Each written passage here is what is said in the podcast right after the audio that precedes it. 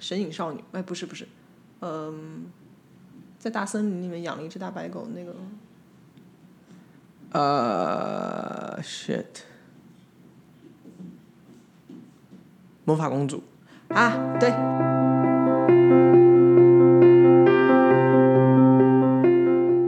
大家好，欢迎收听 Cookie Circle，我是 Henry 大家好，我是 Naomi。Saki。嗯，今天我们想要讨论，应该是普遍大众大家都会蛮有兴趣的一个话题。嗯，然后嗯，这个真的平常就是跟我们有时候跟朋友，嗯，就是疫在疫情之前哈，嗯，就是群聚然后闲聊的时候，偶尔也都会就是会会提起这个话题。对，然后这个就这么刚好，我们生命之中其实蛮多，嗯，类似的体验啦，不敢说什么很特别强烈的，或者是说好像会会吓死人的，有的人应该也会吓死吧？嗯，有也有可能。嗯嗯嗯，那加上我们其实也听过很多类似我身边朋友的经历，嗯，那反正这个应该也可以做个好多集的感觉，但反正我们今天就是先来闲聊一下，就是跟大家分享一下我们各自的一些经验跟体验。对我呃，我先讲一下为什么为什么我们拖到现在才讲这个话题，因为貌似好像这种话题是任何灵性频道都一定会就是很前面就会讲的一些概念，嗯，然后呃，为了呃增加收听率也好，或者是呃为了阐述一些个人的观点呐、或者说怎么、怎么去驱驱魔呀什么的知识的教育也好，但是我们迟迟没有讲，我们其实去年的鬼月有讲过类似的东西，有讲过类似，但是没有讲比较 personal 的，没有讲个人的经验这样。对，我们比较在阐述这个到底是什么，而不是在说我们的经验跟体验是什么。对对对，然后我觉得听到后面大家就会理解说为什么我们没有特别去讲这个主题，但是为什么我们现在要去讲了呢？就是因为前阵子发生一些事情，然后可能朋友有发生一些事或怎么怎么样，然后我们就就有跟我们讲，去分享他们的一些类似的经历经历，对对对，然后我们才突然 realize 说，哦，原来我们的节目，或者说我们两个人平时给人的感觉是那么的理性，导致大家不觉得这种事情跟我们有任何关联。然后我们想说，啊，那不然我们来分享一下自己的经历，以及我们怎么去看待这件事情。呃，也顺便去教大家如何去自己处理一些这样的状况。我觉得首先呢，在我们开始讨论之前，因为刚刚就像跟你讲，就是这个的契机，其实是因为刚好有朋友有遇到类似的状况，但是他是事后才跟我跟我提的，然后他，然后那个时候，嗯，我就我就有跟他讲说，哎，其实我们可以帮忙，他就有点讶异说，哈，这你们也可以做、哦，嗯嗯，然后我才发现说，哎，对，好像似乎因为普遍这种遇到。应该叫什么？paranormal activity，就是这种灵异灵那种灵异的超超自然的一些状况，或者说就是在更呃民俗一点的讲法，就是撞鬼或者是任何就是遇鬼的经验，嗯，蛮多都还是会去连接到就是比较民俗这一块，意思就是说你第一时间是找庙法师，类似这样的一个嗯比较偏贴近于就是嗯道家或是民俗式的一个解决方法。那所以其实它它反而不会被连接到成是说哦，这是一个灵性相关的一个议题，很少人会把说哦我遇到鬼或者我被鬼压床啊，这个可能跟灵性也有关系。但是其实所有东西都是对，但是这个我们慢慢会在会在呃这节我们这一集我们会慢慢慢慢再把这个概念再完整的一个剖析跟脉络讲出来。嗯，那我自呃，我想其实应该也蛮多听众听过很多很多鬼故事。对，那当然就因为真真假假假假真真，有有时候虚实你也不知道到底是怎么样去判判别。而且很有可能被夸张了。嗯，对，因为毕竟它是渲染的东西。嗯嗯嗯。那当然，鬼片大家应该蛮多听众应该也都都有看过。我们个人，我们我们两个都挺爱看鬼片的啦。对。那呃，可以讲一下爱看的原因吗？爱看的原因哦，你要不要先讲你的？我爱看的原因是啊，我不喜欢那种 jump scare。所谓的 jump scare 就是突然啪出来吓你一下就是呃。，jump scare 比较像是比如说，呃，你你你可能就是一一转头或一开门，然后突然一个很大的声响，然后或者一个一个对一个画面，它但它并不是真正的就是那种氛围上的塑造，而是一瞬间让你有点呃没有防备的情况下被吓到这样子。对对对，我不喜欢那种，因为我觉得那是一个很相对比较低级的呃拍摄手法，它比较廉价。对对，比较廉价。当然，呃，如果你要看爽片的话，看那种也是 OK 了，我我我也不会排斥。只是说我比较喜欢的是，当这个鬼片或者说恐怖片，它到最后其实它是会给你一个原因，就是为什么整件事情会发生，然后你可以从主人公他整个过程当中看到他个性里面的一些蛛丝马迹，或者说他们呃生活中家庭成员的互动的关系。都能看到一些影子，然后我觉得这个是很有趣的地方，所以我个人是因为这个原因很喜欢去看这样。呃，我的理由其实也是嗯有点听起来有点沉闷沉闷了，就是其实鬼片的存在，它是为了要去表达，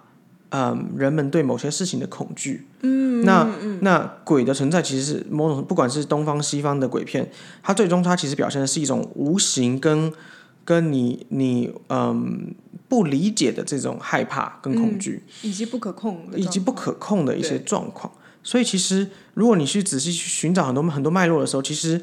嗯，很多鬼片它都是因为一些大型的社会事件，或是一些自然灾害，或是社社会或是国家或是世界上遇到了一些比较重大的一些状况的时候，他们会把这个转化成鬼片的题材。所以啊、对所以其实为什么美国有这么多所谓的就是那种一搬家然后遇到鬼的，就是然后原来去前屋主怎么样的，其实那也是一个普遍人就是一般民众会有的一些小的恐惧，对就包含到说为何你你你嗯。去住饭店的时候，你没想那么多。可是如果你要跟你讲说，你住饭店你要看床底下，因为之前曾经比如说某某一个杀人案，他就把尸体藏在床底下，所以你要去看的时候，所以你就开始对床底下其实会有个恐惧的，因为它是未知无无形的东西嘛。对。那再来，其实就是它就是一样，它就是很多很多不同的脉络，包含到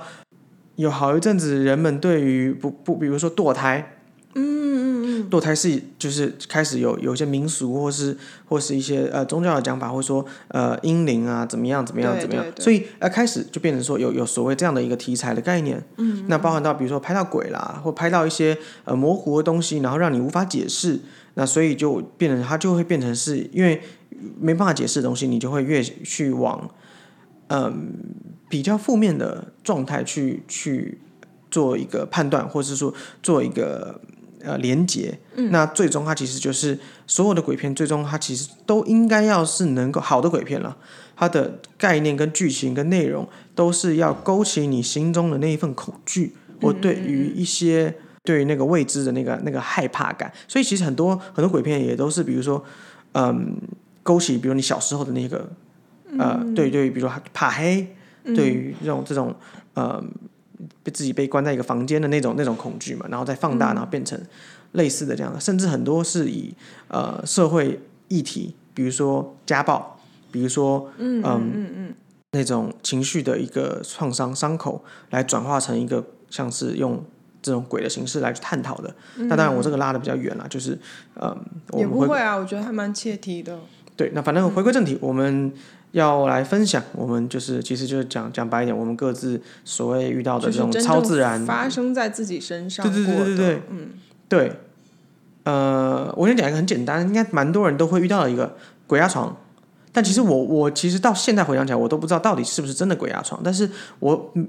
呃去对比身边所有的朋友，或是说比如说呃人家网友啊或网络上或是各种不管电视节目去分享的这种鬼压床的经验，都很类似，就是说你被鬼压床的时候，其实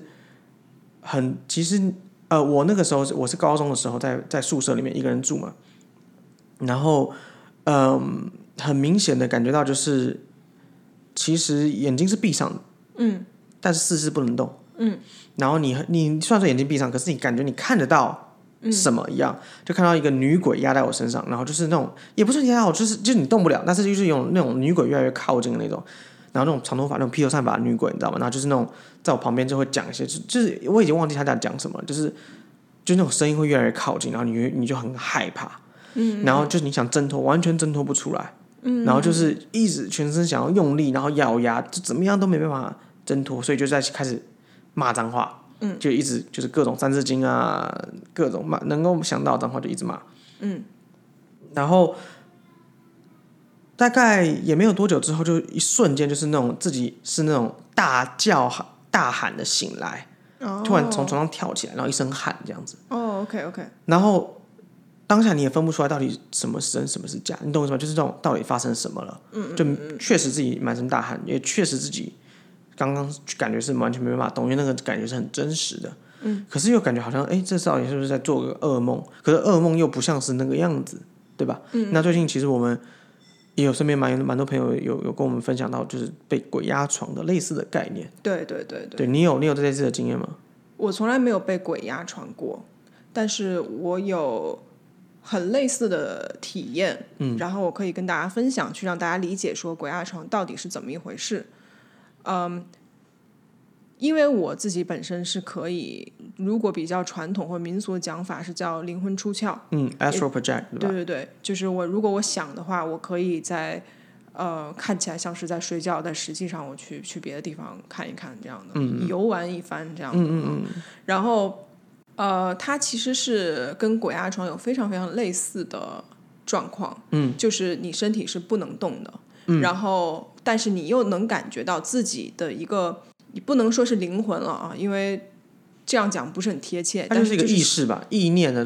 就是你能感觉到自己是起来的，但与此同时，你又知道自己是躺着没在动。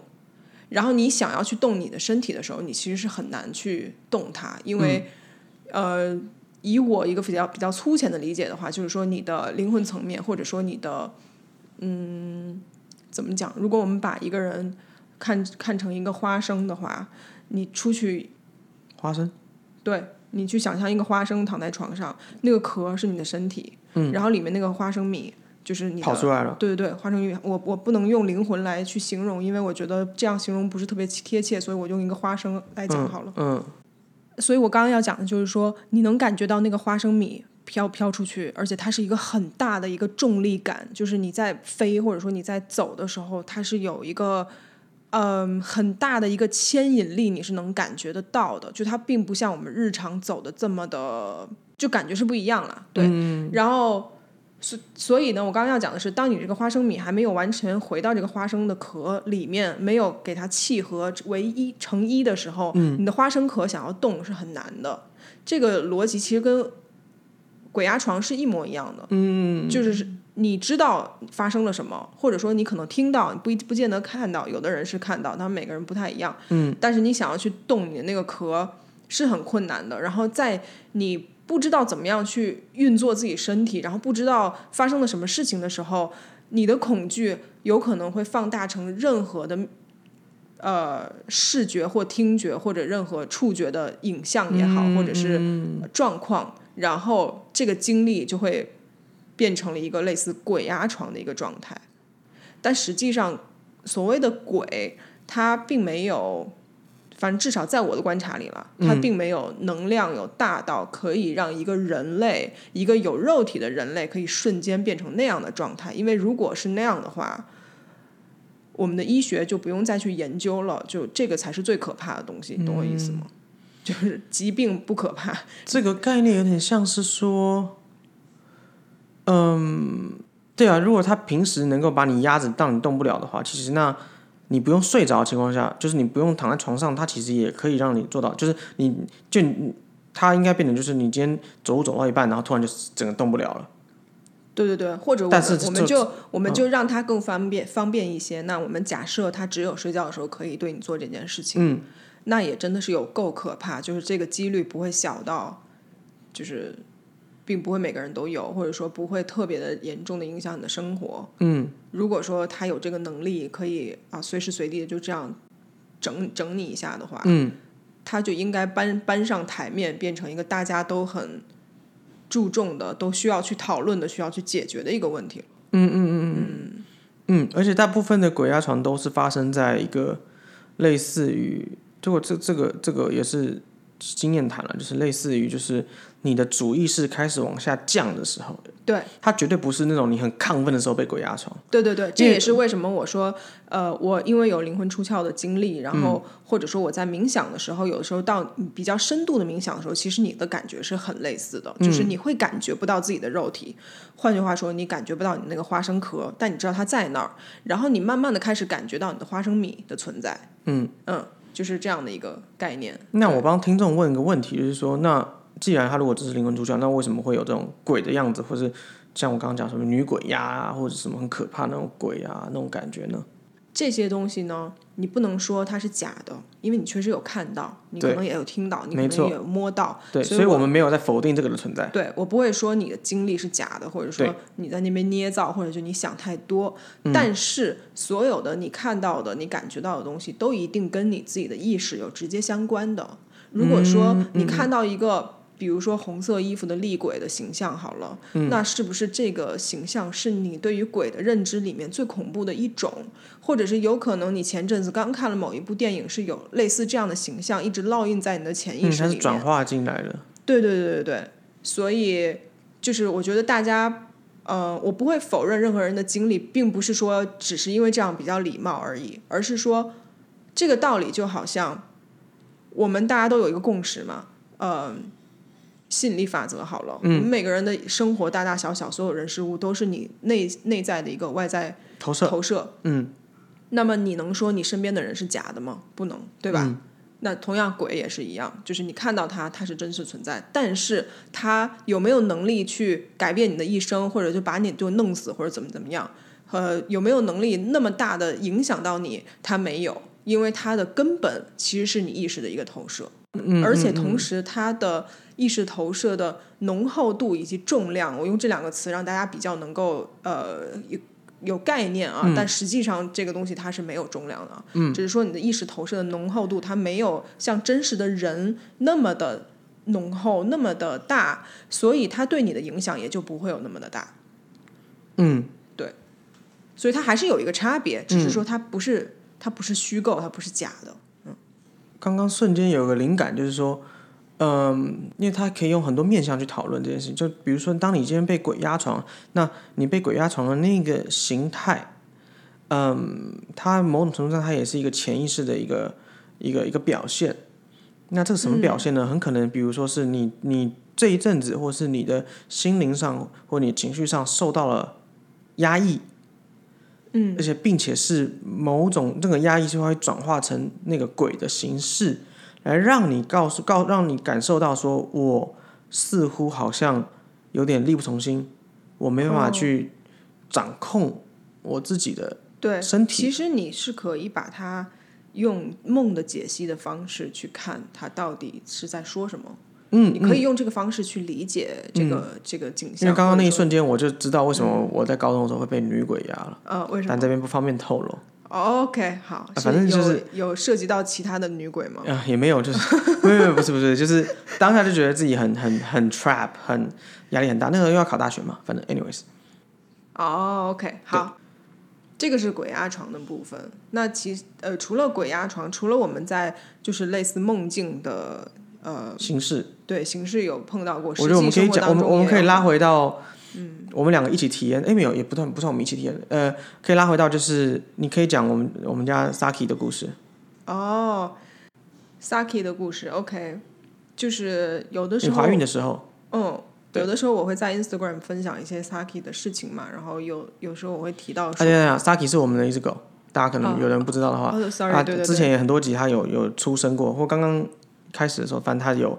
它有出生过。那它是一只我们在纽约养的柴犬，白柴，嗯然后我们从纽约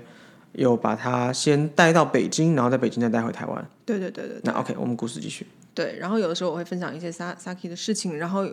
呃，有的时候我会提到说它就是基本上没有任何狗的能力，它没有一个任何看家狗的一个能力，但是但是它是一只神犬。所谓的神犬，就是说 Saki 是一个对 啊，灵没有灵犬，驱魔犬。对对对，它很像那个有一个动动漫叫什么？它很像魔法公主里面那一只。呃，反正 anyways，对，它是我的神犬。为什么这么说呢？是因为它是一个对敏能量非常非常敏感的狗。对，呃，我们怎么发现这件事情的呢？呃，第一次有感，就是有真的认知到他有这个这一面，是因为我在怀大儿子的时候，那个时候我自己在北京，然后当当时 Saki 还没有来台湾，他在北京。嗯，我在台湾。对对对，然后 Harry 在台湾，这样我们是异地的状态。对，然后呃，有一天晚上呢，我睡觉的时候大概睡到两点多快三点的时候吧，对，然后就被 Saki 的声音吵醒，然后他的声音啊，对啊，先讲一下，平常睡觉的时候，Saki 说，因为就我们跟他的感情很好，所以他都睡床上，呃，对对对基本上就是要么睡我们脚边，要么就跟我们抱着睡，嗯嗯嗯。然后非常的就是就是他是怎么怎么舒服怎么来的狗，就是他基本上只要舒服都不会挨的，对，而且他如果有，我们有很多朋友见过他本本本人嘛，他本人就是完全没有在鸟任何事情。他不，我我之所以为什么说他不像一个传，就是大家认知的一个看门狗，或者说就是一个有在保护家人的狗的样子，就是你不管发生什么事情，他都不会看你一眼，他顶多耳朵也就动一下，或者如果你有食物的话，他可能会看你一眼。如果你要给他的话，他才会站起来的。这么懒的一只狗，对。好，然后呢，大概睡到快三点的时候，被他声音吵醒。他是发生他发出了什么样的声音呢？就是，嗯，他当时是趴在我脚旁边的一个小窝里面。嗯，有的时候他会在那边，因为北京比较冷，那个窝可能比较暖。然后呢，他是一个很警戒的。呃，样子就是背后的毛是竖起来的，然后对着我生气的，对我对着我房间的某一个角落，然后一不断的发出嗯就一直吠这样，对这样的声音，然后它的频率是这样，哼哼，然后过一阵子又 就是大概过比如说三四秒再一次这样的，然后持续不断，而且是感觉是很凶的这样对，就感觉马上就要跳起来去跟人家，打架了，对对对对，但那边什么都没有，而且 Saki 平常绝对不会有这种状况的，对，就是然后就是就算你今天给他吃的，然后人家你跟他抢他的吃的，都不会这么生气。对，对它它基本上不不会生气的一条狗。然后，但是因为当时我实在太困了，嗯，然后因为对你怀孕嘛，对，对我怀孕，然后我下意识就觉得说，就我就不管他，因为我这个人的个性就觉得，反正他也不能怎么样我，反正 Saki 在这边。就应该还好，然后我就我就我就去睡，但因为他太吵了，所以中途我又被吵醒好几次，然后他持续多久这样？他到真正结束的时候，可能要可能得有两个小时多，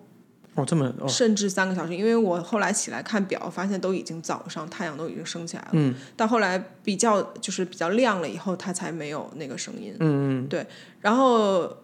哦，我记得当时它在吠的同时，我有听到那个角落有发出一个很大的轰隆的声音。哎呦，它不是一阵，它是持续的，就很像一只很大的牛在往这边冲的那种声音。哎呦，但是那个地方不应该有任何声音。啊，对啊，你家对，而且因为我们家住在很郊区，就是对那边很安静，你那边根本就是荒郊野外。对对对 对，然后呃，所以我就完全也没有想要去看它是什么或干嘛的，我就觉得就就算了，因为实在太累了。那反正隔天呢，你就早上跟我讲这件事情，然后对，然后哎是啊、因为这个我们之前也有有提到，就是在 Naomi 嗯比较认真的成为灵媒之前，嗯，他是有个老师的嘛。那这个我们之前也有提到这个故事，就是呃蛮蛮一开始的时候，我们有讲到，就是我们为何会成为现在的自己的那个那那些那些内容里面有讲到，就是呃他其实是有个老师的，嗯，那老他老师呃是在英国，嗯，那是外国人，那但就是也是一个灵媒这样，那呃那个时候就是 Naomi 正在学跟老师学，但是还没有。嗯，这么密切，因为那时候怀孕的关系，就是对就断断续续、断断续续学一点、学一点这样。那那个时候，呃，哎，是你先跟我讲，还是你先问老师的？我忘记了，但这个 detail 不重要啦，反正重点就是都会知道就对了。反正重点就是那个时候，嗯，你有跟我讲这件事情，然后我反正那时候我就说，哎，那老师就是怎么这，就是我们两个都觉得怎么这么奇怪，嗯。然后那时候就是有类类，应该是说你先跟我讲，然后然后呃，我才跟你说，不然问一下老师怎么怎么怎么觉得，这样帮忙看一下这样子。嗯。那反正因为那时候也是因为你怀孕嘛，然后我们讲说就是因为而且是怀孕初期没有没有很久，嗯，所以其实也是想说就是来一个心安啦，哈，不要想太多这样。然后那时候呃，老师因为有时差的关系，老师也是比较晚才回你，然后回你的时候就就是有说，哎，这个不是一个寻常的事情这样，嗯，然后甚至就说就是呃那天晚就是其实就是反正他就想说，昨前前一天晚上基本上 Saki 是在保护着你，他在凶那个 whatever 要靠近你的那个那个能量，那个负能量。嗯，那那一一开始呃，老师这样讲，我们我我们就觉得说，嘿，怎么会有这个东西？这个他要来干嘛？或者还是说就是我们运气不好，或者是还是说我们不小心在外面就招引到什么，沾到什么这样？那老师的意思是说，呃，都不是，他就专程想来伤害你跟肚、肚子里面的宝宝的。嗯嗯主要是宝宝，对，主而且主要是想要来伤害这个宝宝。嗯，那我们两个就是整个就是背后鸡皮疙瘩，然后就是觉得怎么可能？怎么这种事？我们就是就是就算就是可能就是开个玩笑，常常常开个玩笑说，哎，可能讨厌我的人蛮多的，可是也不至于说会想要讨厌我到想要害我的孩子嘛，对吧？对对而且知道你怀孕的人其实很少很少，我们因为我们很低调，所以很少人知道你有怀孕。嗯，就是只有身边的家人跟亲人知道而已。那所以那个时候就是我们就赶快就拜托老师说，那帮我们看一下，就是我们赶快就就跟他视讯嘛，然后就说你帮我们看一下到底是怎么回事这样。嗯，然后那个时候老师呃，反正就是经过就是老师问询问了之后，然后他是说这个其实不是因为今天专程想要来害你而来害你的，而是它是一个诅咒。嗯，这个诅咒其实是对我们我我们家的诅咒，就是我家的诅咒。因为其实我们才刚那时候以那种连接来讲的话，你就是我们家就是这个血脉来说好了。嗯，它其实对我们家的血脉的诅咒。对，那刚好因为你怀我的孩子，所以他等于就是循着这个脉络，嗯嗯嗯嗯，循着这个轨迹过来影响到这对样，对对对对，但是这边也要再强调说，这个害不代表说好像你真的今天没有没有 Saki 保护我们，啊，你就会马上流产，或许也不会这样。嗯，但是我们后他就是面会去解释为什么那个时候会发生这件事。那你解你你先继续这个故事哈。那反正就最终就是，呃，因为这样子，然后我们寻找到说，哎，其实是一个诅咒，嗯，然后这个诅咒才发现说，哎，这个诅咒其实是以我爸为源头的一个诅咒，嗯嗯嗯嗯，然后再一再从这边再找寻到说那个诅咒的人是谁，而且很很夸张的事，就是那个时候，呃，老师有先讲说，就是这个诅咒是来自我，是因为在诅咒我爸。那刚好那个时候，我爸就刚好那个时候那阵子才刚被诊断说癌末，嗯嗯嗯，那我就有去跟我爸讲这件事情，然后我就因为那个时候老师说他还要再看一下，说到底是从哪来的，嗯嗯嗯，然后那时候我就有先跟我爸提到这件事情，那并且就是我有跟他讲说，就是你你有没有你有没有想过，就是谁会诅咒你或什么这样子这种。当然，因为开一开始我爸也不是很信这个东西，他只是就觉得说，哎，怪乱神，你不要瞎讲这样。然后呢，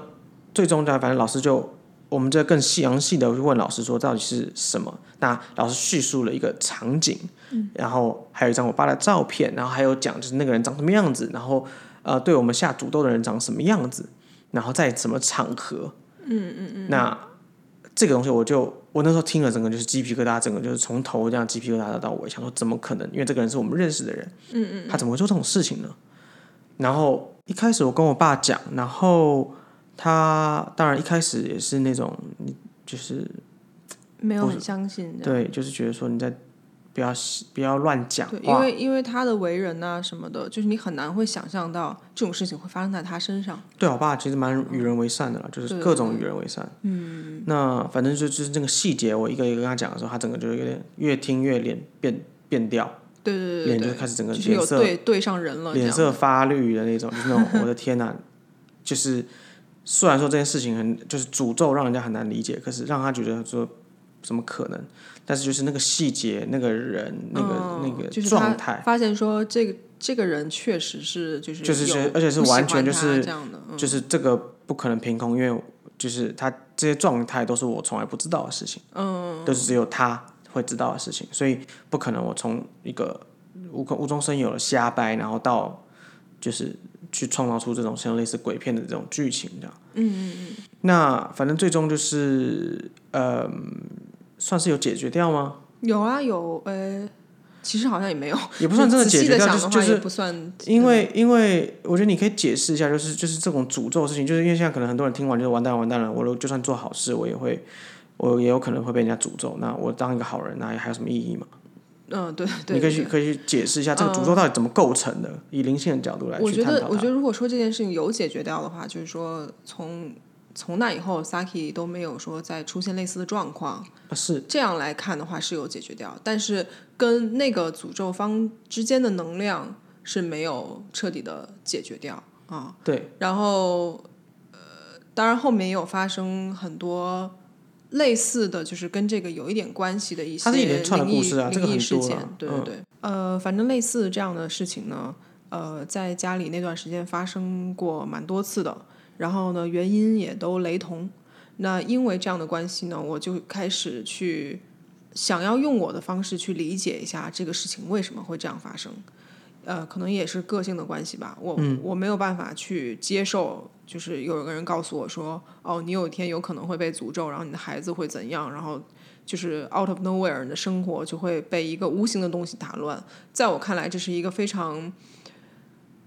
不舒服的，也不符合逻辑的状态。嗯嗯嗯，因为然后很多人一定会因此而害怕说，哦啊，我做做那么多好事，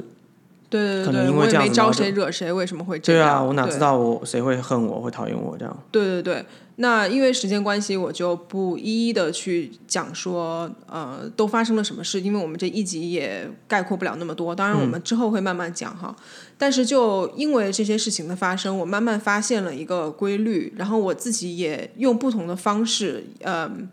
去。包含比如说用比较传统的方式的逻辑去看这些、这件事情的本质，或者是用比较理性的事情去看这些事情的本质。后来我发现，其实他们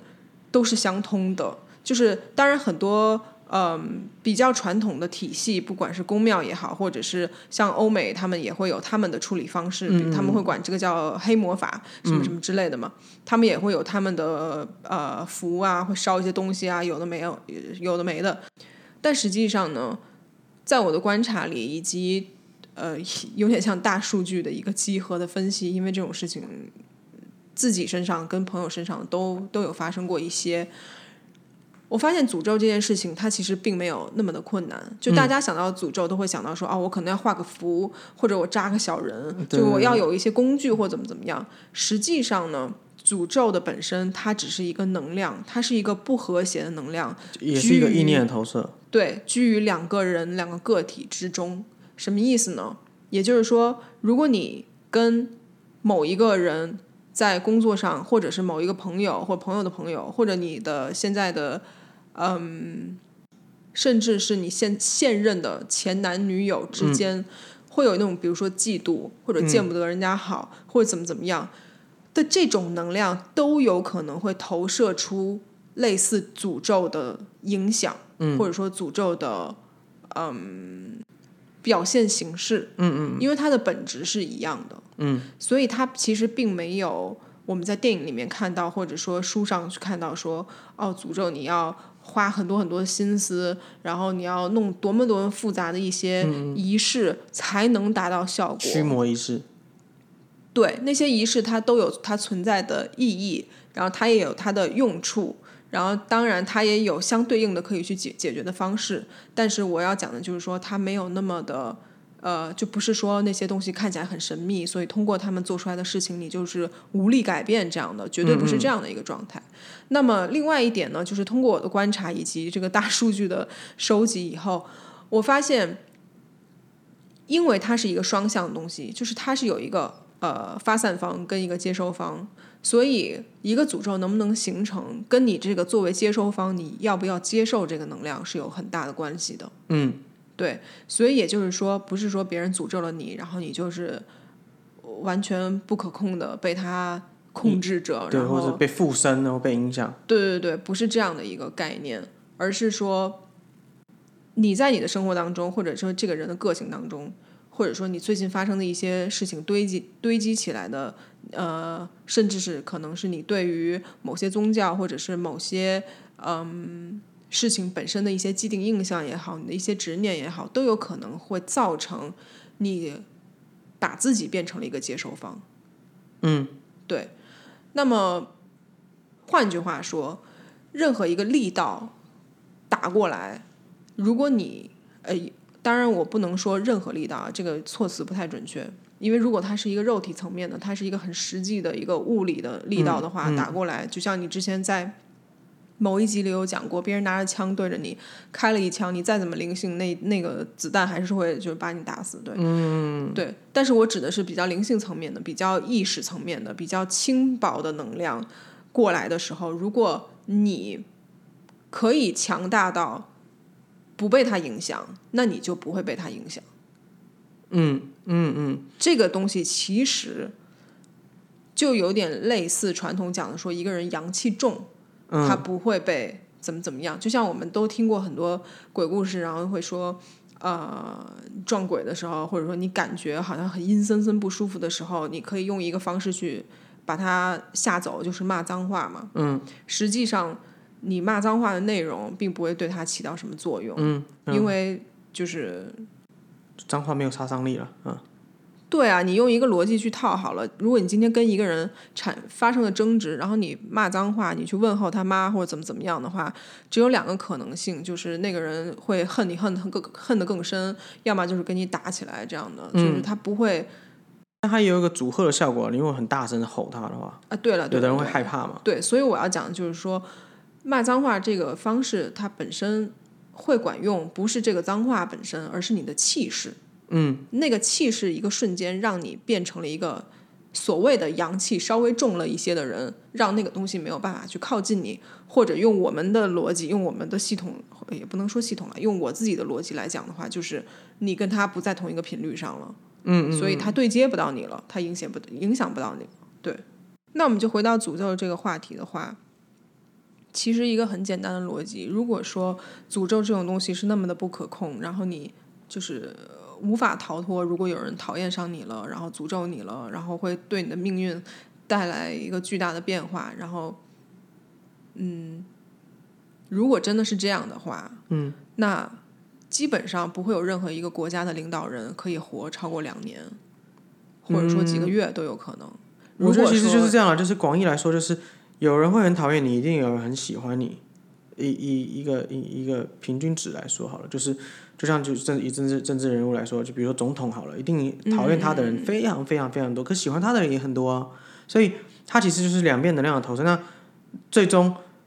你每天这样恨恨恨恨恨这个人，其实对比如说总统来说，或者某个政治人物来说，他不认识你，他根本不知道你是谁的情况下，他根本完全接受不到这份恨啊。没错，对，但是有的人会因为因怎么样一接到被被被影响到呢？比如说他网上呃，比如说他恨到去写那个那种恐吓信，那你可能就会觉得、哦哎呦好可怕。对对。可他如果每天只是心想说你去死你去死你去死，可是你根本不认识这个人，这个人有你一辈子从没见过面的话，你是接受不到这个讯息跟能量的。那对对对，所以其实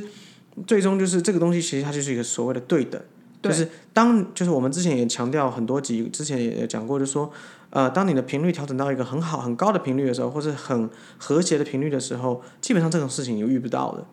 对对对对，那它是一个很全面的。所以其实嗯你也你也可以去去做一个思考，就是你身边所有听过这些呃恐怖的故事，或是你你看过的恐怖的故事，或是你亲身经历恐怖故事，是否都是在你状态或那个人状态很差的时候发生的，而不是说，嗯比如说今天这个人中乐透，哇，好开心，然后就就撞鬼了。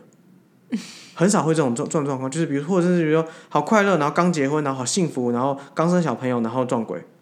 对了，就是你要很全面的去看。就是他其实很多时候都是因为你的状态不好，嗯，你的保护机自我保护机制本身就降下来了。对对对，当然这是就是你刚刚举的那些例子，就是说比较轻微的，就别人讨厌你或者怎么怎么样，它可对。可以形成一个诅咒能量，有可能因为呃有某一个人很介意你，然后你也很介意他对你的介意，然后嗯。这个能量在你的生活当中就变成啊很多事情不顺呐、怎么怎么样，或者说跟他相关的事情不顺呐、呃之类的。